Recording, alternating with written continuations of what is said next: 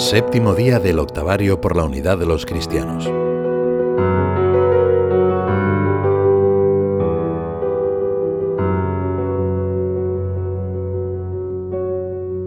Jesús dedica los tres años de su vida pública a anunciar por el territorio de Israel la llegada del reino de los cielos. Lo hace con su predicación, con sus milagros y con su misma presencia. En un determinado momento, ante el endurecimiento de algunos jefes del pueblo, decidió retirarse con sus apóstoles hacia las regiones limítrofes. Estos viajes son considerados un preludio de la universalidad del Evangelio. Es precisamente en Cesarea de Filipo donde el Señor públicamente delante de los suyos dice a Pedro, Y yo te digo que tú eres Pedro, y sobre esta piedra edificaré mi iglesia, y las puertas del infierno no prevalecerán contra ella. En aquel momento se trataba de una promesa futura. Aún quedaba por delante la pasión y muerte, la traición de Pedro y la cobardía del resto de los apóstoles. Jesús resucitado en una conversación junto al lago después de la milagrosa pesca de 153 peces grandes, retoma lo que había encoado a Pedro tiempo atrás. Allí le encarga oficialmente una tarea especial dentro del grupo que había escogido. Apacienta mis corderos, pastorea mis ovejas. Benedicto XVI recuerda que efectivamente San Pedro comenzó su ministerio en Jerusalén, después de la ascensión del Señor y de Pentecostés, más tarde se dirigió a Antioquía, que era la tercera ciudad más importante del Imperio romano, y desde allí la providencia llevó a Pedro a Roma. Por eso la sede de Roma, que había recibido el mayor honor, recogió también el oficio encomendado por Cristo a Pedro de estar al servicio de todas las iglesias particulares para la edificación y la unidad de todo el pueblo de Dios. La institución del primado pone de manifiesto que el reino fundado por Jesucristo no es una utopía, sino una realidad presente ya en este mundo, bajo la forma de una sociedad visible formada ciertamente por personas llenas de defectos. Sin embargo, Jesucristo prometió que su gracia no faltaría a quien hubiera de representarle la tierra a lo largo de los siglos. He aquí que Satanás os ha reclamado para cribaros como el trigo, pero yo he rogado por ti para que no desfallezca tu fe. Y tú, cuando te conviertas, confirma a tus hermanos. Al considerar esta realidad, no nos sorprende la emoción filial de San José María al llegar a Roma. El 23 de junio de 1946, al divisar desde el coche la cúpula de San Pedro, se conmovió visiblemente y rezó el credo en voz alta. También en la pequeña terraza de la casa en la que se alojaban junto al Vaticano, pasó esa primera noche romana en vela de oración por la Iglesia y el romano pontífice. Pensad con cuánta confianza recé por el Papa, contemplando las ventanas de las habitaciones pontificias. San José María repetía continuamente que el amor al romano pontífice ha de ser en nosotros una hermosa pasión, porque en él vemos a Cristo.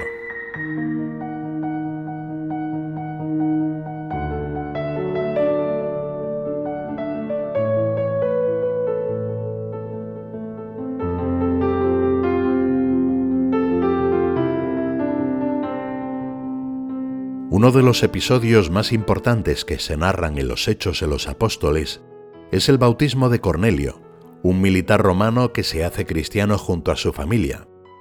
San Pedro, invitado a la casa del soldado, en donde estaban reunidos muchos parientes y amigos, señaló, Dios me ha enseñado a no llamar profano o impuro a ningún hombre.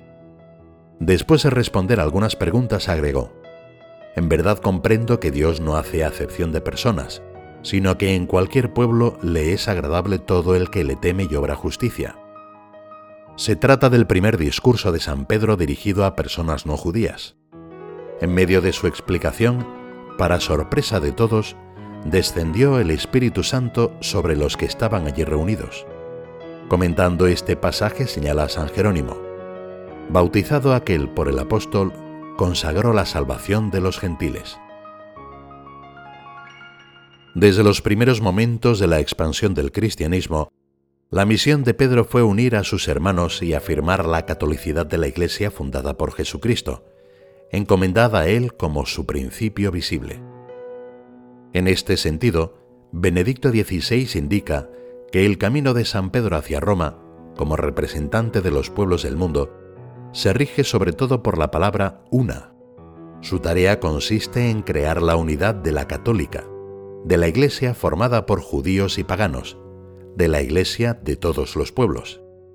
Esta es la misión permanente de San Pedro, hacer que la Iglesia no se identifique jamás con una sola nación, con una sola cultura o con un solo Estado, que sea siempre la Iglesia de todos, que reúna a la humanidad por encima de todas las fronteras y en medio de las divisiones de este mundo haga presente la paz de Dios, la fuerza reconciliadora de su amor.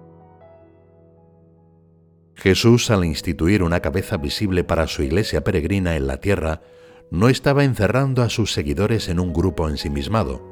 Todo lo contrario. El sumo pontífice, sucesor de San Pedro, que preside a todos en la caridad, vela para que los llamados a seguir a Cristo tengan la certeza de escuchar su palabra en cualquier lugar en el que se encuentren.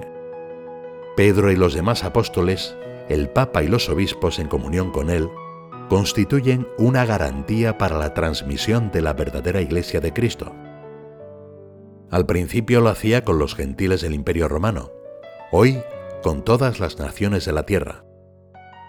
Venero con todas mis fuerzas la Roma de Pedro y de Pablo, escribió San José María, bañada por la sangre de los mártires, centro de donde tantos han salido para propagar en el mundo entero la palabra salvadora de Cristo.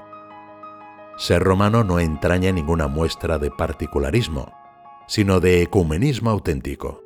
Supone el deseo de agrandar el corazón, de abrirlo a todos con las ansias redentoras de Cristo, que a todos busca y a todos acoge, porque a todos ha amado primero.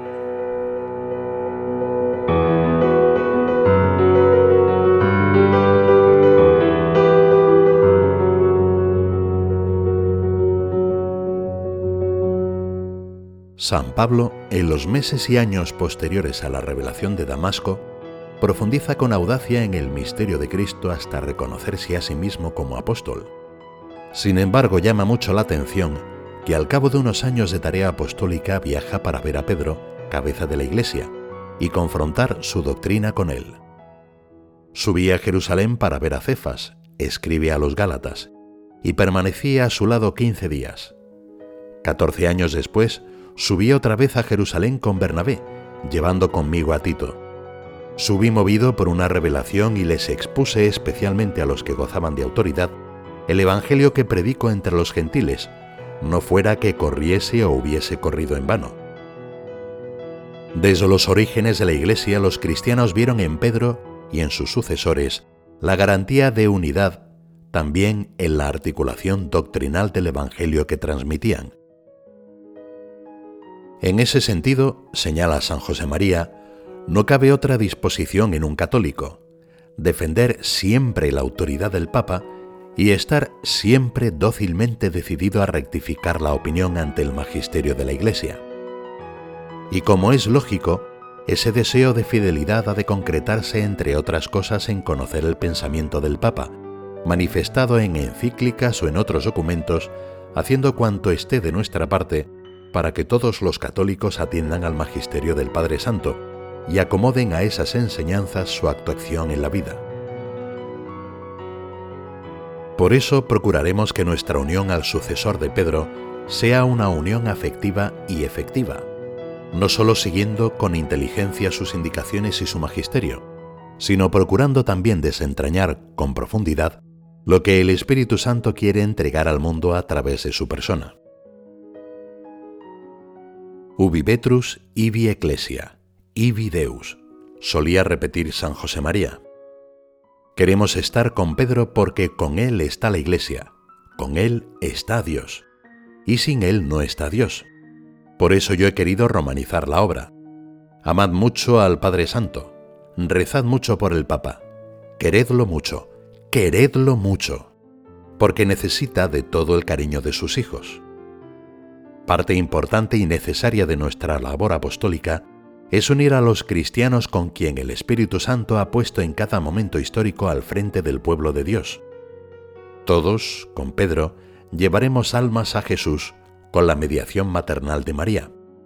Le pedimos a ella, Madre de la Iglesia, que como en Pentecostés, nos reúna a su alrededor y acerque con lazos estrechos a todos los discípulos de su Hijo. En especial le rogamos el regalo de una comunión afectiva y efectiva con el dulce Cristo en la tierra, expresión que empleaba Santa Catalina de Siena para referirse al sucesor de Pedro.